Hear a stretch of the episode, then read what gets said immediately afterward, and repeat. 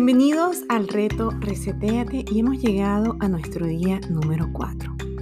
Te felicito porque te has comprometido contigo, te has priorizado y has llegado hasta este cuarto día, donde el compromiso es contigo, es un compromiso propio. Hoy en nuestro día vamos a trabajar algo que me ha ayudado a mí a explicar algo que puede ser súper complicado de una manera muy fácil. Y se lo debo gracias a todos los ingenieros con los cuales trabajo. A ver, imagínate que tienes dos vasos. Un vaso está 100% lleno de ti y el otro vaso está semilleno de ti. ¿Qué sucede cuando tú vas buscando que otros llenen tu vaso. Resulta y acontece que en ese vaso va a entrar todo, lo bueno y lo no tan bueno. Dado que ese vaso que está semilleno de ti no tiene en el tope el filtro que se llama límites sanos.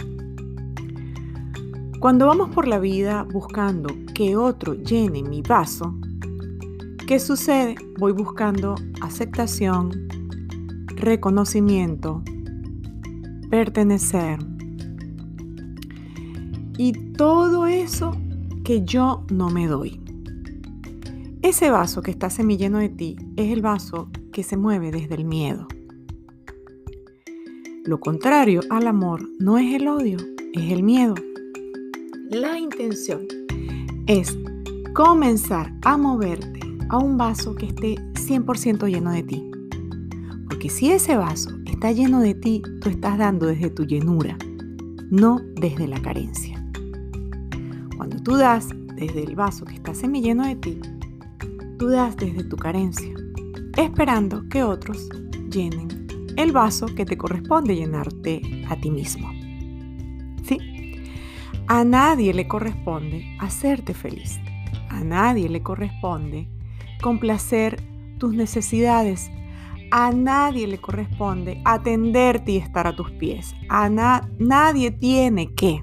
Entiéndelo de una vez por todas. Cuando tú das desde tu llenura, tú sabes quién eres, qué quieres, cómo lo quieres, para qué lo quieres. Por lo tanto, ah, y este vaso que está lleno de ti, tiene un filtro arriba en el tope y son límites sanos. Cuando das, tú das lo que des, sea amor, dedicación, compromiso, trabajo, entrega, lo que sea. Lo que des desde ese vaso lleno, lo vas a dar sin esperar auténticamente nada a cambio, porque lo estás dando desde tu vaso lleno de ti. Cuando das desde ese vaso tampoco vas a acumular facturas emocionales que son esas facturas de, bueno, que son inconscientes, ¿verdad? Que son cuando yo doy inconscientemente esperando que algo, alguien me dé algo a cambio. Por ejemplo, supongamos que tú llevas al hijo de la vecina todos los días a la escuela. Y resulta que el día que tú le pides a la vecina que lleve a tu hijo a la escuela, te dice que no. ¿Qué va a pasar por tu mente automáticamente? oh my God, mira, qué mala esa mujer, qué malagradecida, todo lo que yo he hecho por ella, Dios mío de la vida. Es que no, es que uno definitivamente uno no puede ayudar a la gente porque la gente nadie te ayuda. Y empieza ese diálogo interno destructivo. Y que de paso la vecina nunca se va a enterar porque cuando la veas le vas a sonreír. ¡Hi, hi Bessie! ¿Sí? Y te carcome. Si tú auténticamente hicieras las cosas con honestidad.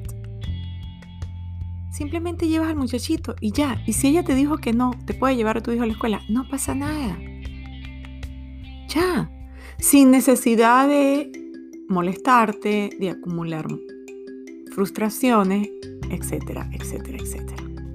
Por lo tanto, el día de hoy, quiero que identifiques desde qué vaso te estás tú moviendo. Si te estás moviendo desde el vaso vacío de ti o desde el vaso lleno de ti. Allí en la plantilla vas a conseguir todo el material que necesitas para comenzar a llenar tu vaso de ti. La intención es moverte del vaso semilleno de ti, que es el vaso del miedo, a el vaso del amor. Todos en algún momento, quiero que sepas, nos movemos desde el miedo. Todos. ¿Sí? La intención es atraparme desde qué vaso me estoy moviendo para proceder a cambiarme al vaso del amor. Desde ese vaso que está semilleno de ti se mueven emociones que tú no quieres tener en tu vida. Y algunas de esas emociones son la víctima, la culpa, la manipulación, lo controladora o controlador que puedes llegar a ser. Esa persona juzga, critica, esa persona manipula y bueno, culpa, grita, no se sabe comunicar. ¿Por qué? Porque tiene miedo. Acuérdate, vamos a quitarnos el látigo. Y todos en algún momento de nuestra vida tenemos miedo. Ahora bien, la persona que se mueve desde el amor tiene un más alto entendimiento, asume responsabilidad de su vida 100%. ¿Sí? Es decir, me ocupo de mis emociones, de lo que siento, dejo de ser indiferente a mí para estar comprometido conmigo.